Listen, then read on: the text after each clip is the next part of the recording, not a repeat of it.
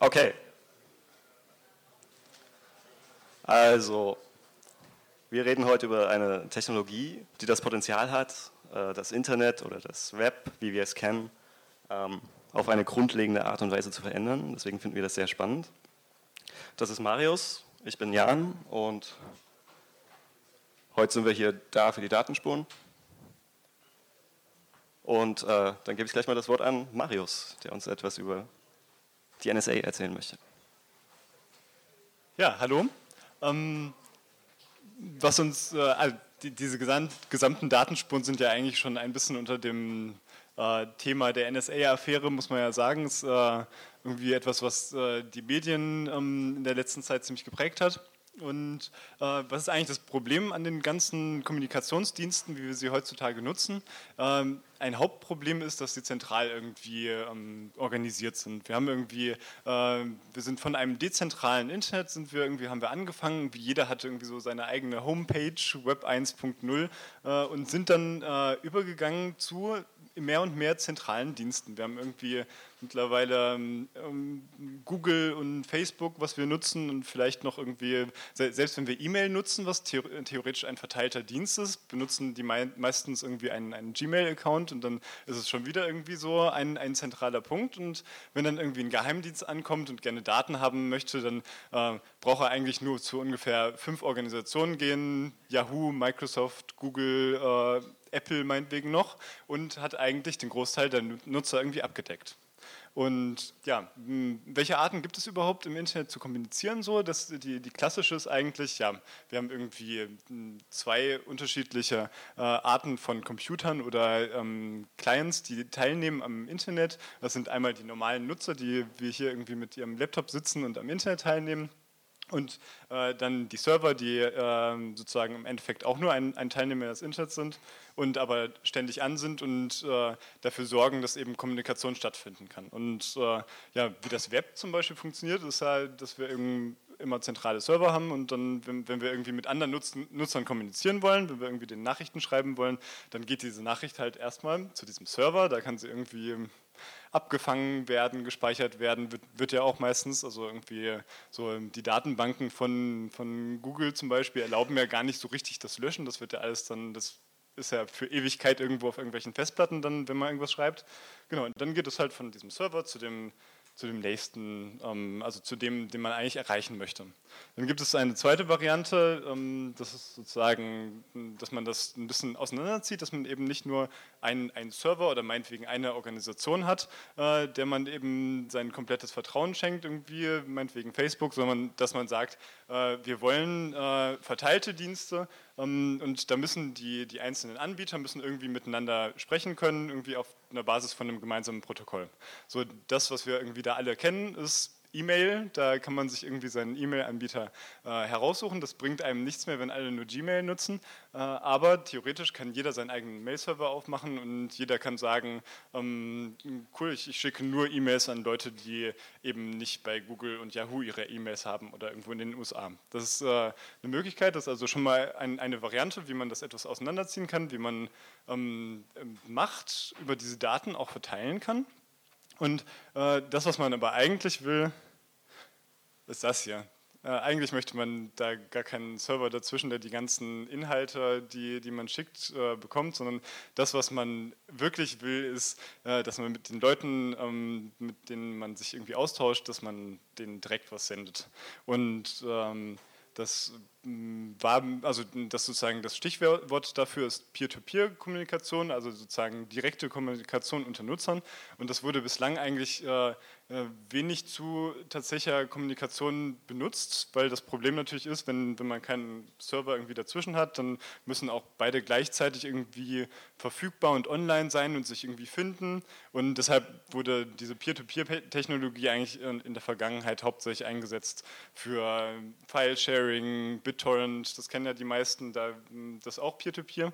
Und jetzt ist halt äh, dieses WebRTC gibt es jetzt und das erlaubt es, ähm, die, diesen Peer-to-Peer-Ansatz zu nutzen und zwar im Web. Also sozusagen, dass man eine Website hat und äh, dann äh, tatsächlich mit anderen Leuten sozusagen von Browser zu Browser zu kommunizieren und äh, wie das funktioniert ähm, und welche Probleme das mit sich bringt, welche Vorteile und Nachteile das hat. Darum soll es jetzt im folgenden Vortrag auch gehen. Genau, also um diese Technologie zu erklären, werden wir da auch ein bisschen technischer werden. Wenn es zu technisch wird, dann müsst ihr laut euch melden und losschreien. Ähm, so, WebRTC steht für Web Real-Time Communications, kurzer äh, Geschichtsabriss. Ähm, das ist ein Standard, der entwickelt wird von, von, von der I, I, IETF ähm, und auch gleichzeitig vom äh, W3C-Konsortium, obwohl die meiste Arbeit da in der Taskforce steckt und die nennen WebRTC auch nicht WebRTC, die nennen das RTC Web. Und WebRTC ist dann äh, ein Markenname, der Google, ähm, den Google erfunden hat, ähm, um die Technologie besser zu vermarkten. Und äh, die erste Implementierung ist auch von Google gekommen, ursprünglich von einer Firma namens Global IP Solutions.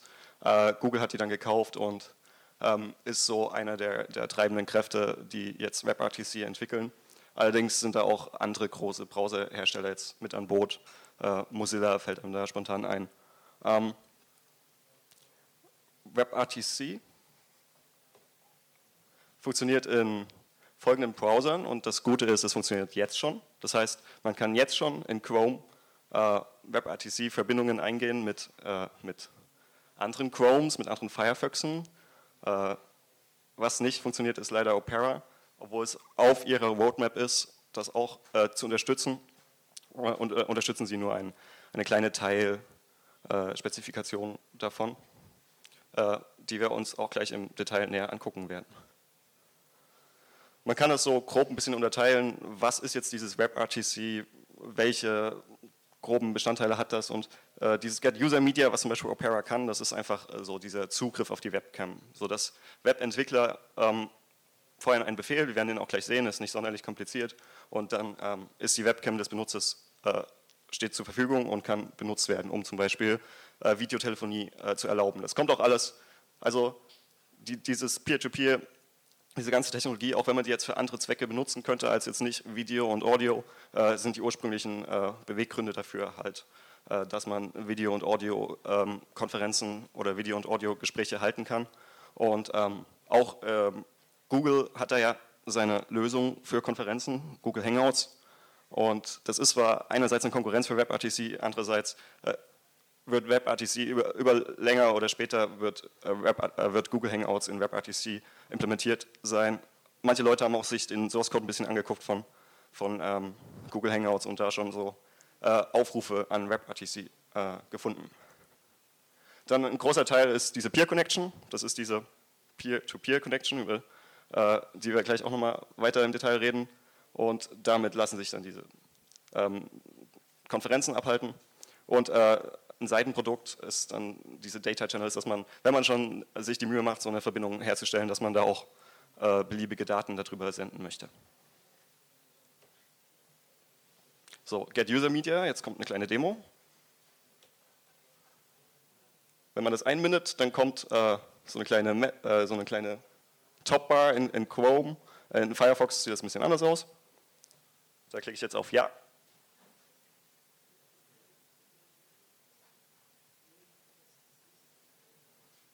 Und äh, da bin ich. Und das Ganze geht mit äh, quasi einer Zeile JavaScript. Aber das sind, ist wirklich nur der kleinste Teil davon. Ähm, die Peer Connection ist leider noch ein bisschen komplexer.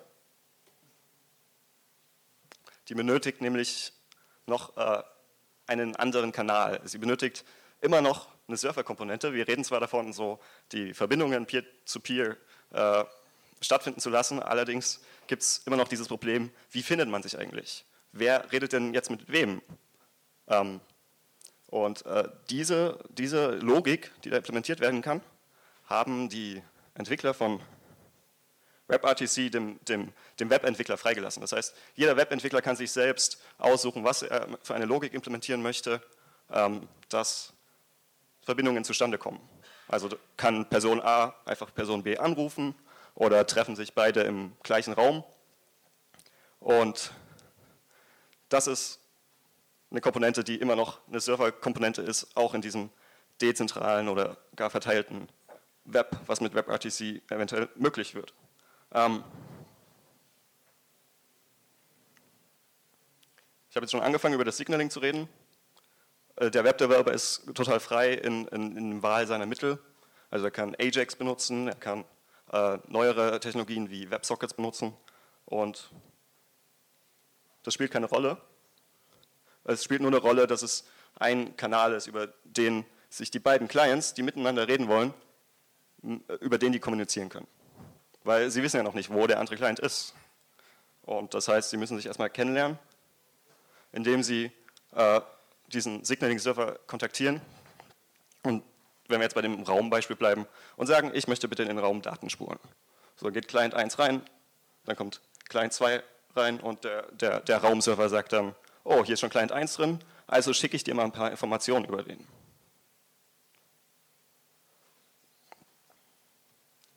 Und das sieht dann so aus. Ähm, willst du weitermachen?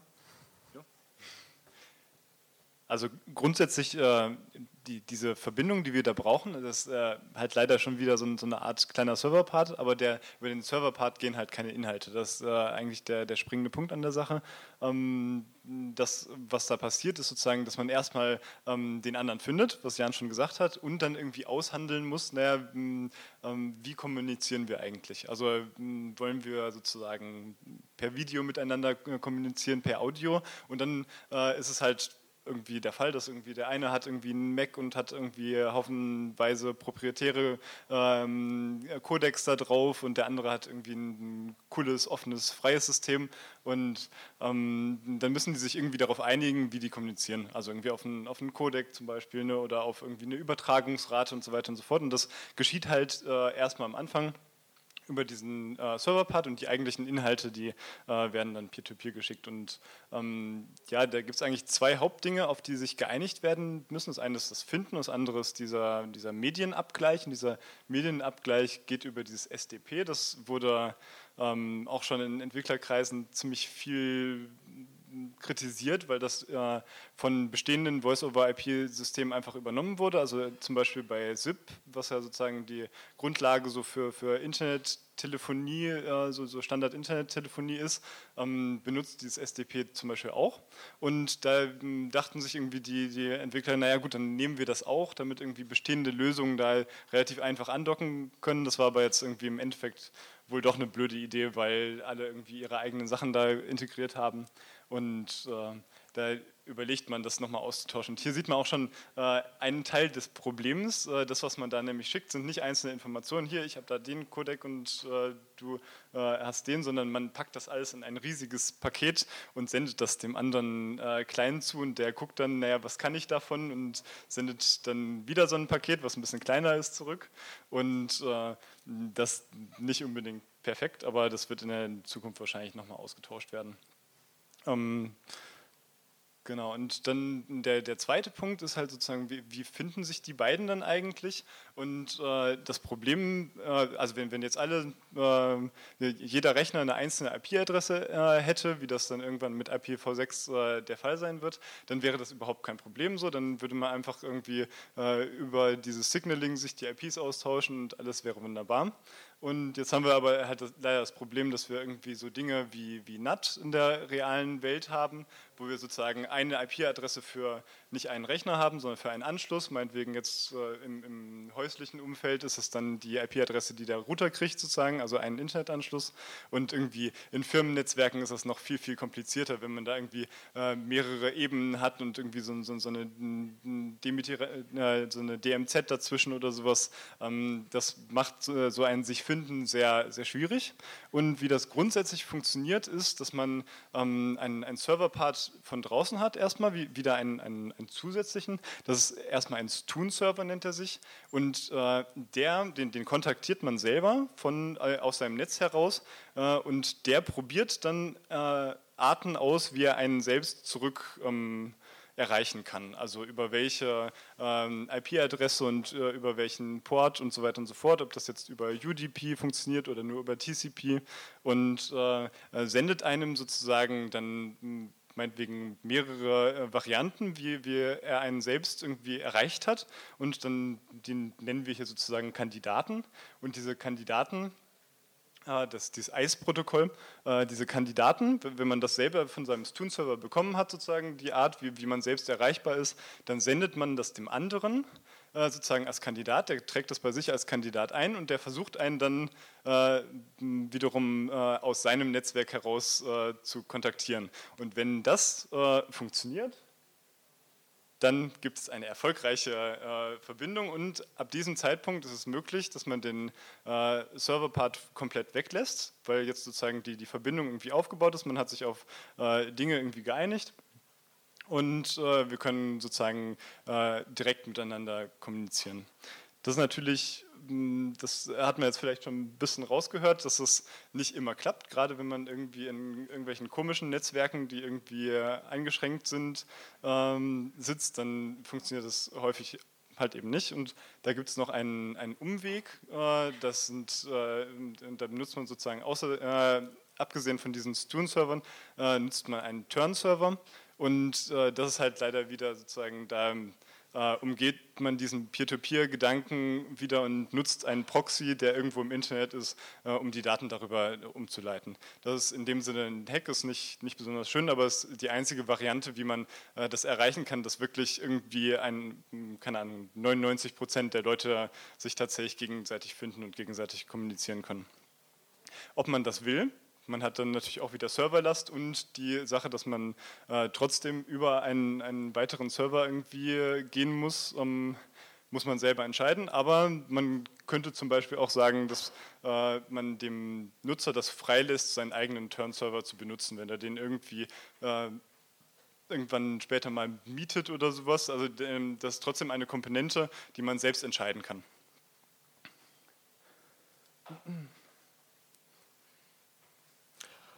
Ja, also in 85 Prozent der Fälle, so geschätzt, äh, klappt das auch ohne Turn-Server, aber gerade wenn man als Webentwickler eine coole Web-Applikation schreiben möchte, die, die halt einfach Video zu Video kann, dann, dann möchte man halt auch, äh, ist man nicht zufrieden mit nur 85 Prozent äh, von Erfolgsquote und dann äh, wird so ein Turn-Server auch wieder relevant. Und da sind wir auch schon so ein paar, ein, bei ein paar Privacy Considerations. Ähm, die dadurch, dass, dass ähm, äh, versucht wird, durch diese Nuts, durch diese Schichten sich durchzubauen, äh, durchzubohren, bis man den anderen gefunden hat, ähm, lernt man auch viel über, über den anderen. Man, man äh, lernt nicht nur die IP wie der, wie der, der, der, Adresse, mit der er ins Internet geht, sondern man lernt auch äh, äh, die, die, die, private IP, die, die er in dem eigenen Netzwerk hat und kann dadurch dann auch eventuell wieder Rückschlüsse führen, ob das jetzt äh, das Telefon oder der Laptop im Keller ist. Und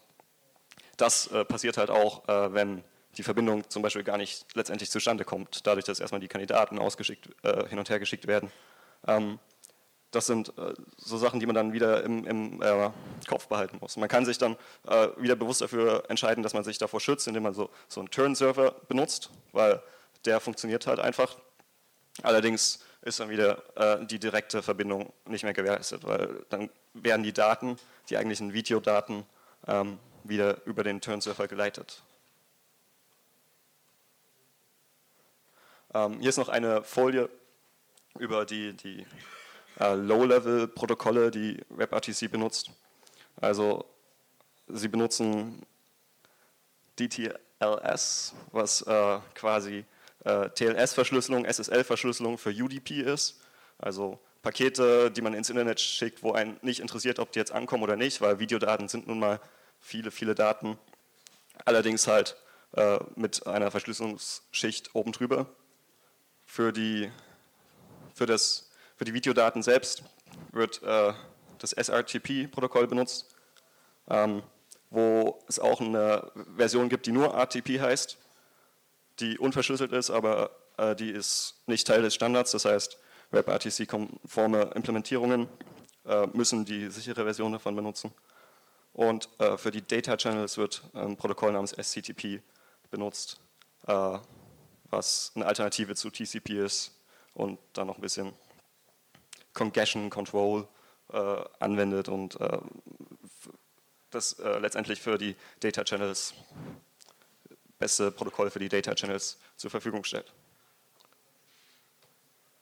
So, äh, jetzt haben wir viel so Theorie und technische Sachen erläutert. Jetzt äh, wird es Zeit, dass wir mal einige Projekte vorstellen, die äh, jetzt schon auf WebRTC-Basis funktionieren.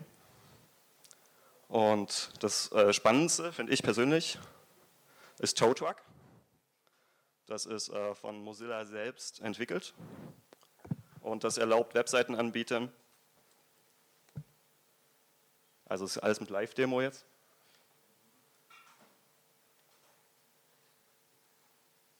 Äh, das äh, erlaubt Webseitenanbietern, ein kleines Skript auf ihrer Seite einzubinden, mit dem sie, ähm, mit dem die Nutzer der Website äh, kollaborativ auf der Webseite surfen können.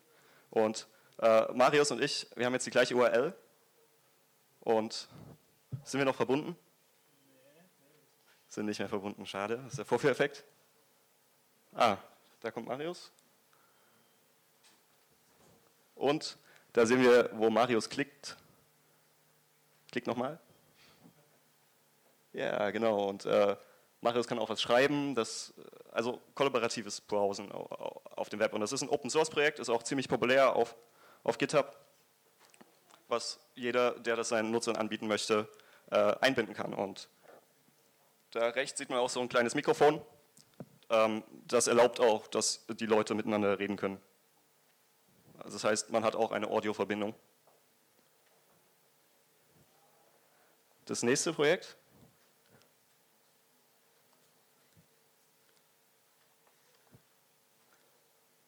nennt sich äh, ShareFest. Das ist jetzt äh, eine konkrete Anwendung äh, der Data Channels. Die Data Channels, das habe ich noch nicht gesagt, die, die funktionieren auch schon, allerdings noch nicht interoperabel. Das heißt, Firefoxe können mit anderen Firefoxen fun äh, reden, funktioniert auch schon. Und Chromes können mit anderen Chromes reden. Und ja, äh, die Anleitung sagt mir, ziehe hier irgendeinen Pfeil rein und sende dann dem anderen den Link. Das hat jetzt Marius schon getan. Hat mir diesen Link da gesendet. Und wenn jetzt der Vorführeffekt mitspielt,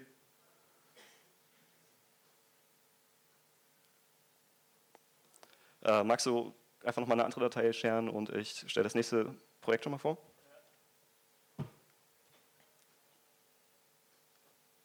Äh, das ist leider ein Projekt, wo die Demo nicht mehr funktioniert, aber sie hat funktioniert, ich kann es bezeugen. Ähm, das ist äh, so, eine, so, eine, wissenschaftliche Arbeit am Stanford-Institut gewesen, ähm, mit der du jetzt hier einfach klicken kannst. Ich möchte bitte ein äh, Store aufmachen. Ich möchte ein, eine Webseite hosten, ich möchte jetzt Server sein und dann ist der Browser der Server. Das heißt, man hat dann so eine spezielle URL, die andere Leute besuchen können. Und das funktioniert alles nur so lange, bis solange wie der Browser offen ist. Sobald derjenige entscheidet, ich, ich mache den Browser zu, gibt es den Server auch nicht mehr. Und das läuft alles über die Data Channels.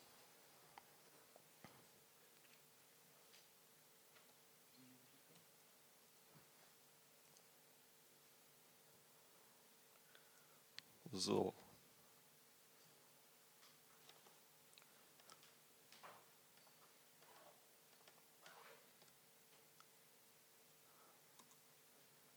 Neuer Link. Ja, sieht besser aus.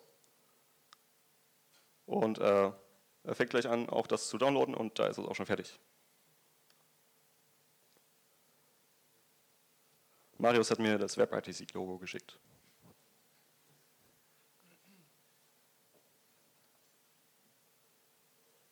Äh, weitere vielversprechende äh, Projekte sind zum Beispiel Peer CDN, was so Content Delivery, sei es nun die Style Sheets von Webseiten, einfach auch versucht, distributed zwischen allen Leuten, die, die, die, äh, die das benutzen, äh, zu verteilen, sodass man keine Serverinfrastruktur mehr braucht, wo man seine, äh, seine Daten äh, liegen hat, sondern dass alle Leute, die die Daten benutzen, die auch gleichzeitig an äh, andere Le Leute weiterleiten.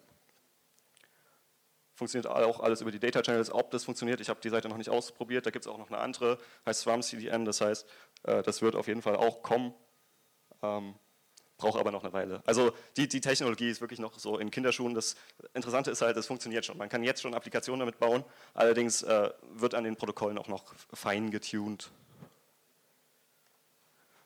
Sehr, sehr interessant ist Banana Bread. Das ist auch ein Mozilla-Projekt. Ähm, ich glaube, ich gebe einfach mal an Marius weiter. Der kann ein bisschen was darüber erzählen. Also ist im Endeffekt ist es nur ein Spiel im Browser. Ähm, das Interessante sind die Techniken dahinter. Das ist nämlich nicht irgendwie mit irgendwelchen Plugins realisiert. Also äh, da ist kein, kein Flash dahinter, das äh, nichts dergleichen dahinter. Und ähm, das, was zu dem WebRTC gehört, ist sozusagen der Part, äh, dass sämtliche Kommunikation, äh, die das Spiel braucht, also sowas wie, äh, wo befindet sich der andere, wo wird hingeschossen und so weiter und so fort, äh, eben über diese Data Channels funktioniert kleiner Nachteil geht halt im Moment tatsächlich nur zwischen Firefoxen oder zwischen Chromes. Ähm, weiterhin ist es äh, trotzdem noch äh, super interessant, was, was die anderen Techniken angeht. Die haben nämlich äh, C-Code äh, automatisch in JavaScript-Code umgewandelt und äh, den, die OpenGL-Aufrufe in WebGL gemacht und äh, haben sozusagen ein, ein, komplettes Spiel, was es ähm, im, in, ja, im nativen Land gab, ins Web gebracht und das funktioniert ziemlich gut. Ähm, genau, und nutzt eben äh, WebRTC. Sehr geil.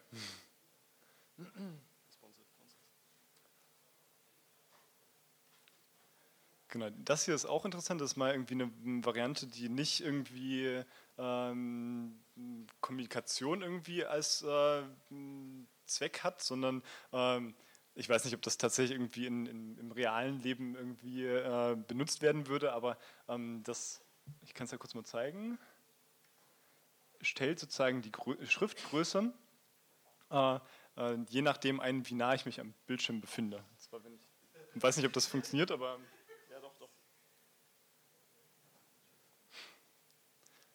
Genau, das wird dann halt irgendwie theoretisch größer. Also ist jetzt mit dem Mikro Mikrofon, glaube ich, schlecht hier, aber ähm, das funktioniert eigentlich ganz gut. Und es halt irgendwie äh, nochmal zeigt, was man theoretisch auch anderes damit noch machen kann, ohne dass man irgendwie das Video dem Nutzer auch direkt zeigt. direkt Palaver oder? Und das, weshalb wir eigentlich auch hier sind, ist, dass wir äh, selber da mal was mitgebaut haben und das heißt palava.tv und das ist im Endeffekt sozusagen eine ähm, Kommunikationsplattform, mit der man per WebRTC äh, skypen kann. Also palavern, sagen wir. Und äh, ja, das, das Positive daran ist, dass man, also man muss sich da nicht anmelden, das ist für jeden irgendwie zugänglich. Ähm, man braucht nicht irgendwie seine Daten an Microsoft oder Google geben äh, und äh, man kann einfach auf die Website gehen und gibt einen Raumnamen ein und der andere gibt diesen Raumnamen ebenfalls ein und dann kann man miteinander chatten. Man kann das äh, nicht nur zu zweit tun, sondern zu dritt, zu viert, je nachdem, wie weit die Bandbreite mitmacht. Dadurch, dass es Peer-to-Peer -Peer ist, äh, ist es sogar so, dass wenn jemand halt irgendwo eine schlechte Internetleitung hat, dann gut, das ist für den irgendwie schlecht. Alle anderen sehen den auch irgendwie ruckelnd. Aber äh, wenn da drei Leute sind, die irgendwie eine gute Internetleitung haben oder meinetwegen fünf, äh, die können dann halt weiterhin ungestört miteinander reden. Und man ist nicht irgendwie auf einen Server in der Mitte angewiesen, was ich was, wenn Skype mal nicht geht oder wenn irgendwie die Google-Server langsam sind gerade oder keine Ahnung, ob das passiert. Ähm, dann äh, darauf ist man nicht angewiesen, sondern ist sozusagen tatsächlich eine, eine Art dezentrale Kommunikation. Und äh, weitere, ein weiterer positiver Punkt ist halt alles verschlüsselt. Also ähm, wir zeigen es auch gleich nochmal, wie das geht. Und zwar würden wir hier einfach mal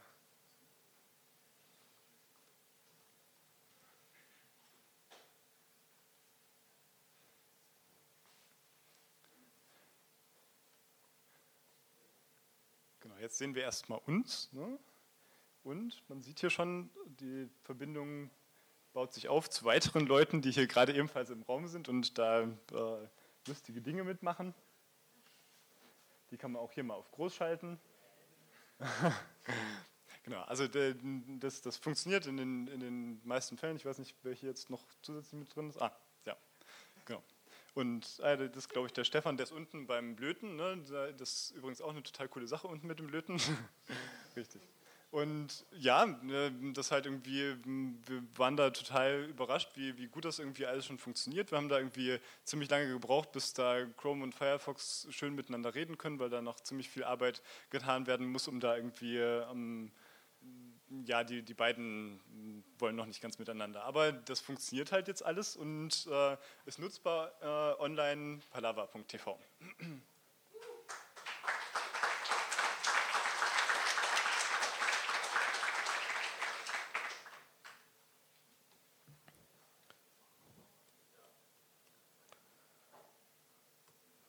So, ähm, ja, das haben wir so die letzten Monate jetzt gemacht. Ähm, allerdings äh, werden wir das jetzt in der Form nicht so weiterführen. Ähm, wir werden äh, den Code äh, ziemlich komplett open sourcen, sodass äh, andere Leute auch einfach diese Technologie äh, benutzen können, weil der Sinn auch, also ein, einer der Gründe ist natürlich auch, dass dezentrale Kommunikation, wenn da wieder diese zentrale Komponente ist, macht man sich ja wieder von einer Stelle abhängig. Und äh, dadurch, dass es dann jeder selber aufsetzen kann, kann auch jeder, ähm, die, jeder den äh, Signaling-Provider benutzen, dem er am meisten vertraut. Ähm, das Ganze machen wir jetzt über die nächsten Wochen.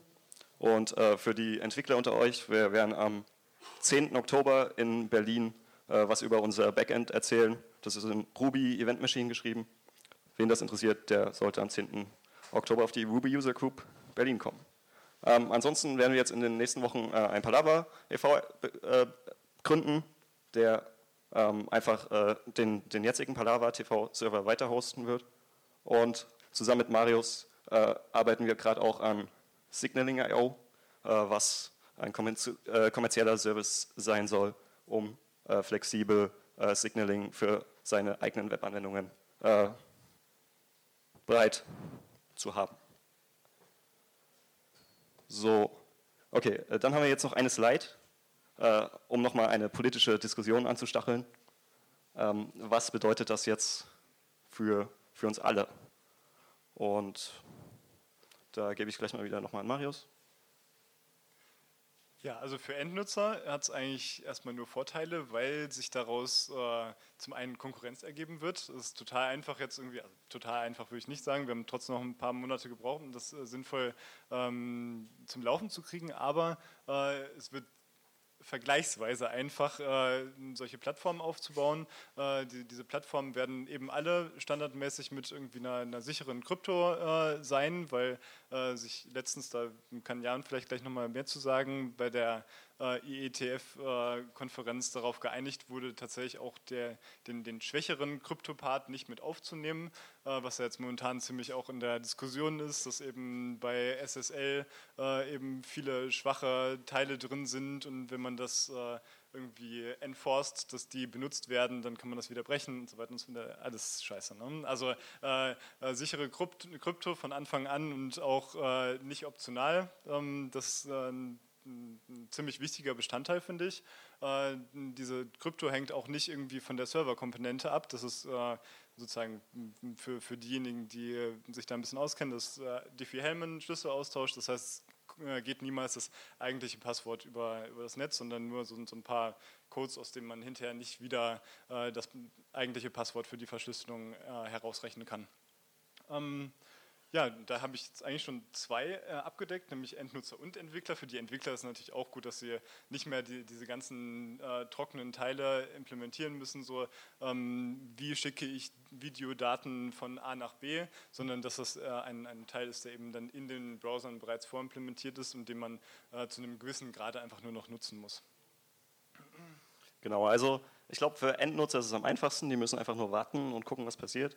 Also der, der Standard äh, da ist immer die Sache, dass Microsoft immer noch so eine undefinierte Konstante ist, äh, weil sie haben ja auch am meisten Kon Konferenz, wo ich schon wieder bei Punkt 3 bin, äh, da sie halt den sehr populären Skype-Dienst benutzen. Und äh, trotzdem ist so, äh, wenn man sich so da durch die Blogs durchklickt, wird einem schon äh, ziemlich klar, dass es kommen wird und ähm, auch Microsoft äh, ist ja bei dem Standardisierungsprozess dabei und bringt da auch so Gegenvorschläge ein, wie jetzt die API für den Developer noch besser werden könnte oder anders. Oder bringt auch schwächere Kryptostandards ein. Äh, für, Entwickler ist es natürlich ein spannendes Feld, weil sie jetzt einfach, abgesehen von diesem Basic-Beispiel, äh, ich baue ein Videokonferenzsystem, kann man da unzählig viele andere äh, Beispiele machen, weil man ja auch die, äh, weil man ja die, die Surfer-Bandweite bei so einem 1 zu 1 Szenario äh, vernachlässigen kann. Also die muss man sich als Developer nicht kümmern, der Traffic läuft ja nur über die beiden Benutzer.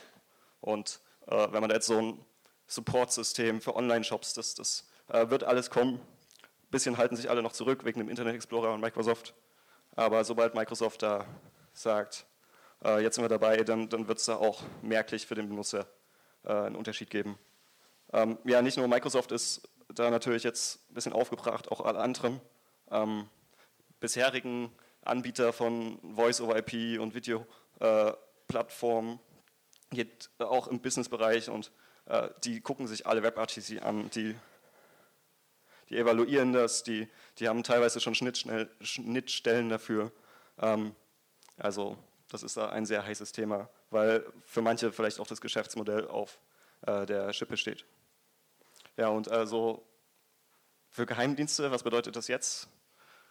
Also gehen wir mal davon aus, dass die Krypto stark genug ist, was ich zurzeit denke. Ist, was er auch sagt, ähm, dieser schlechtere Standard wurde halt nicht erlaubt. Der hätte erlaubt, dass mehr passive Angriffe durchgeführt werden können, wo man einfach erstmal sammelt und äh, dann das analysiert.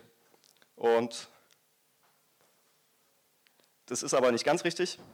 Äh, die großen Telco-Anbieter, die werden äh, über früher oder kürzer äh, Gateways anbieten. Das heißt, WebRTC einfach mehr so benutzen aus dem Grund heraus, man braucht kein Plugin, man hat äh, beliebige Endgeräte potenziell, es ist ja nicht nur auf Browser beschränkt. Ähm, damit alle mit allen reden können, wird es sehr, sehr viel Gateway, Gateway-Produkte äh, geben, die dann das übersetzen und im Zweifelsfall auch einfach entschlüsseln und wieder verschlüsseln und dann weiterschicken. Und dieser schwache Kryptostandard ist da auch erlaubt. Also der ist schon jetzt weit im Umlauf und der ist auch ausdrücklich erlaubt. Der ist ausdrücklich nur nicht erlaubt für Implementierungen, die das im Browser direkt, also für, für der Browser selbst darf es nicht unterstützen. Das heißt, wenn man Peer-to-Peer -Peer mit dem Browser machen will, dann kann man den starken Standard nutzen. Sobald man ein Gateway nutzt, äh, ja, ich meine, dann können die eh entschlüsseln. Dann ist es auch egal. Ähm, ja, ein weiteres Problem ist natürlich, äh, es, ist, es, gibt ja auch viel Diskussion ähm, über die Metadaten. Die, das wird nicht von heute auf morgen verschwinden.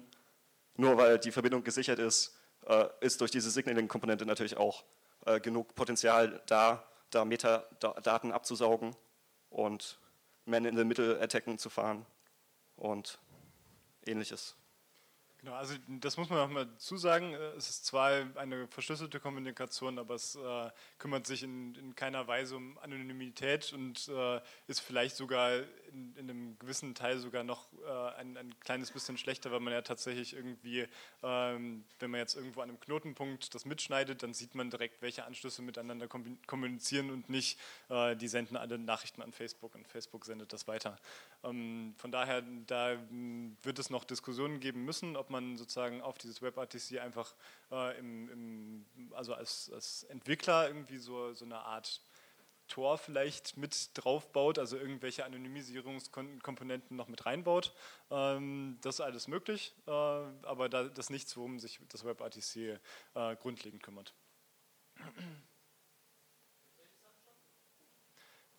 Nicht, dass ich wüsste.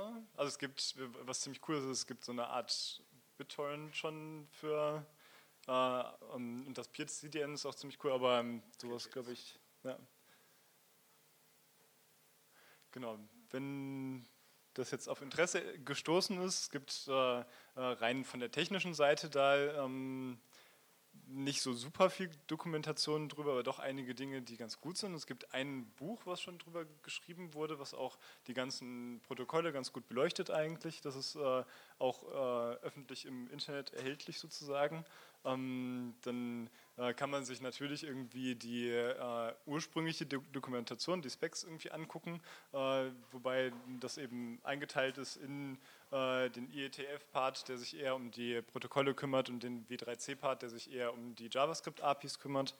Ähm, und was, was eigentlich einen guten äh, Blick auch äh, liefert, ist dieser Blog-Geek, der irgendwie ständig darüber Blogartikel schreibt in allen unterschiedlichen Facetten.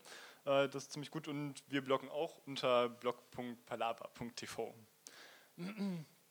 genau, so, ja, so kann man uns kontaktieren. Ähm, die Folien sind dann öffentlich und wir würden uns erstmal über eine Diskussion zu dem Thema freuen, weil das ähm, ja irgendwie was ziemlich Neues ist und vielleicht gibt es da noch Input von eurer Seite.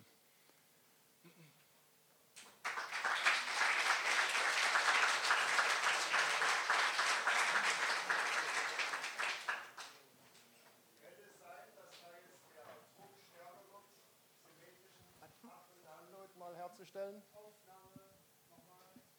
Hallo? Ja. Ich hoffe, dass dann jetzt der Druck stärker wird, dass dann auch symmetrischer Up- und Download für alle bestehen wird. Könnte das auch eine Auswirkung haben?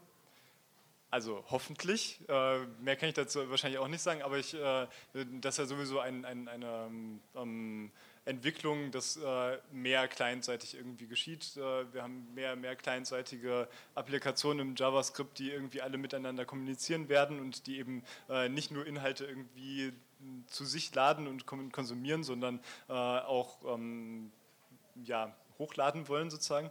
Und äh, das ist natürlich bei einer Videoapplikation äh, ist der Traffic natürlich äh, relativ hoch. Äh, und wenn das die Auswirkung hätte, dass dann die Internetanbieter sehen und äh, entsprechend auch handeln und vielleicht irgendwie das ja, vielleicht symmetrisch anbieten oder den, die Upload-Sachen ein bisschen hochschrauben, das wäre natürlich sehr, sehr wünschenswert. Ob das tatsächlich geschehen wird mit einer Telekom, die ja eigentlich lieber den Download noch reduzieren will, äh, würde ich mal offen lassen. Ja. Ähm, hier drüben.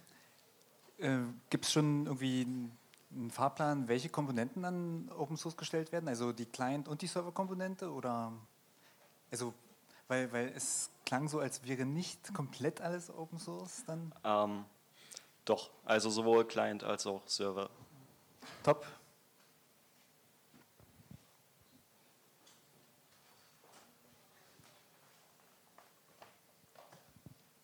Ja, ähm, Thema Bandbreite.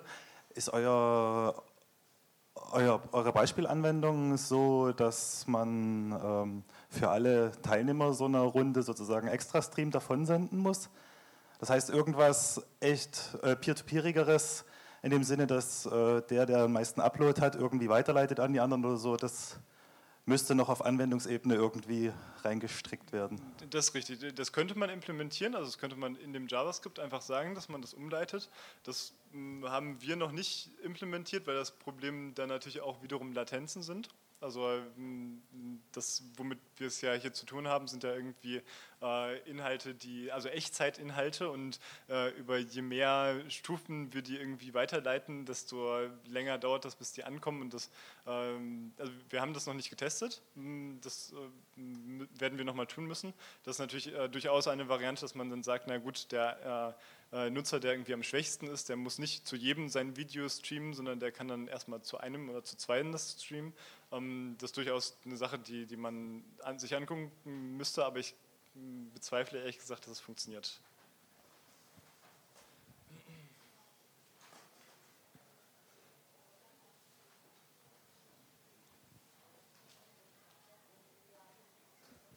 Ähm, ihr hattet gesagt, dass äh, die Kommunikation über WebRTC von Chrome nach Firefox Probleme macht. Das ist ja eigentlich eine Spezifikation, das heißt, die Kommunikation sollte ja klar definiert sein. Also wo kommen diese Probleme her und wie habt ihr die gelöst mit eurer Anwendung?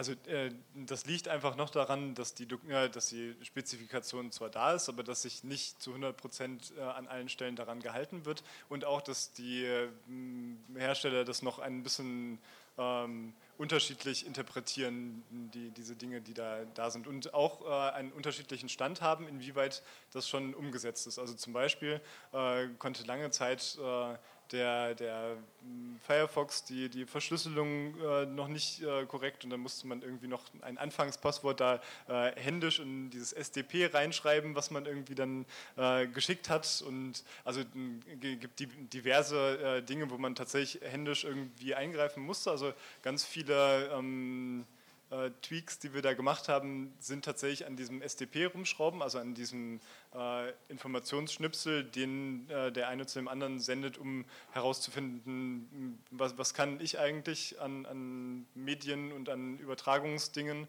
und was kann der andere und dass man sich darauf einigt. Und ähm, das ist eben auch der, die, die Kritik eben an diesem äh, SDP-Ansatz gewesen, dass es äh, irgendwie tausend Erweiterungen gibt und jeder macht das ein bisschen anders und es ist äh, nirgendwo super klar festgeschrieben, wie man sich tatsächlich auf auf diese ein, einzelnen Dinge einigt. Und das ist äh, das Hauptproblem. Das äh, nähert sich auch mit jeder m, Version von den Browsern irgendwie näher aneinander an. Ähm, und ob das in der Zukunft tatsächlich noch bestehen wird, dieses SDP, das weiß man nicht genau.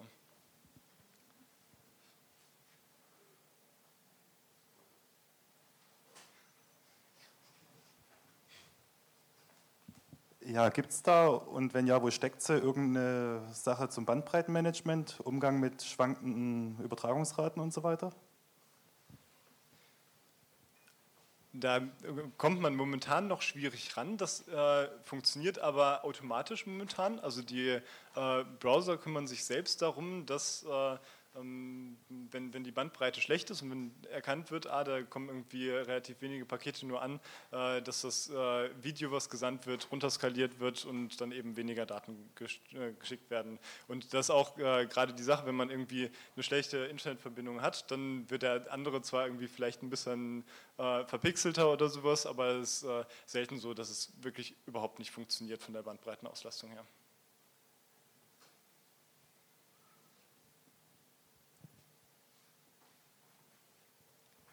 Ich habe mal noch eine generelle Frage zur, wie resistiv das Ganze ist. Also in dem Sinne, dass ähm, natürlich Telcos wahrscheinlich und irgendwelche Content-Anbieter damit äh, sicherlich nicht zufrieden sind und ähm, wo da potenzielle Angriffspunkte liegen, um das Ganze ein bisschen kaputt zu spielen.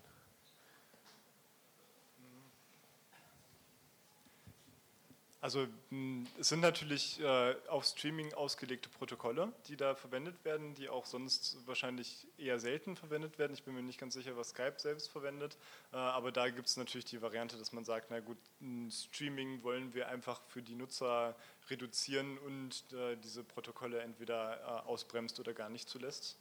Das wäre jetzt das, was, was ich mir vorstellen könnte, wenn man sagt, naja, wir wollen hier irgendwie äh, mobiles Internet verkaufen. Wir äh, bewerben das in Anführungsstrichen als Flatrate, aber äh, dafür kann der Nutzer nichts und auch nur 2 GB runterladen oder so. Ja, und ein großer Angriffspunkt ist halt nicht technisch, nicht technisch ist halt einfach die Standardisierung blockieren. So. Also das dauert noch eine ganze Weile, ehe das alle Geräte unterstützen werden. Und ob das jemals so weit kommt, ist natürlich auch fraglich. Und äh, natürlich auch wieder diese Angriffe auf das Signaling, wer redet eigentlich mit wem. Da kann man sicherlich auch viel böse Sachen machen.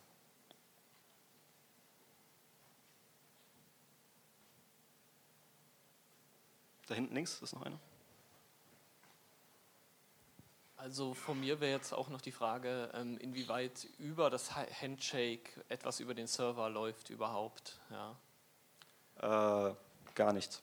Okay. Also Außer du hast äh, diesen Turn-Surfer, der das für dich alles nochmal relayt.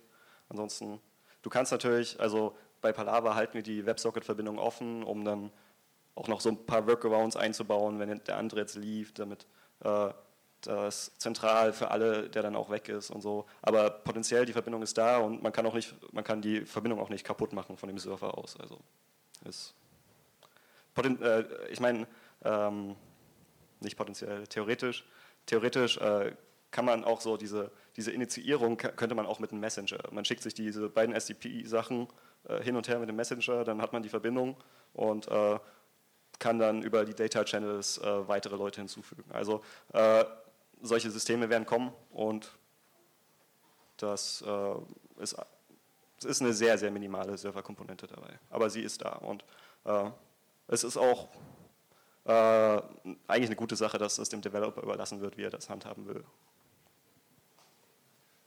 Und ähm, nochmal sozusagen Blick auf den Krypto-Handshake, der da werden zwar sozusagen die, diese Tokens über den Signaling-Server übertragen, aber das ist egal. Das ist das, was ich äh, vorhin schon mal meinte, das ist dieser Diffie-Hellman-Schlüsselaustausch, äh, bei dem man zwar dann ähm, äh, überwachen kann, was die sich äh, gegenseitig sozusagen äh, für, für, für, Nachrichten, um diesen Schlüssel erstmal zu ähm, ja, um einen gemeinsamen Schlüssel zu erhalten, äh, zu schicken, aber diesen Schlüssel kann man aus dieser Kommunikation nicht herauslesen. Das heißt, auch wenn man der Signaling-Anbieter ist, kann man dann nicht sozusagen sich den Schlüssel daraus errechnen. Das ist sozusagen äh, eben jetzt tatsächlich der Erfolg gewesen von diesem IETF-Meeting da, äh, dass das nicht möglich ist, denn in dieser anderen Variante wäre der Schlüssel tatsächlich über den Signaling-Server gegangen und das wäre natürlich problematisch gewesen.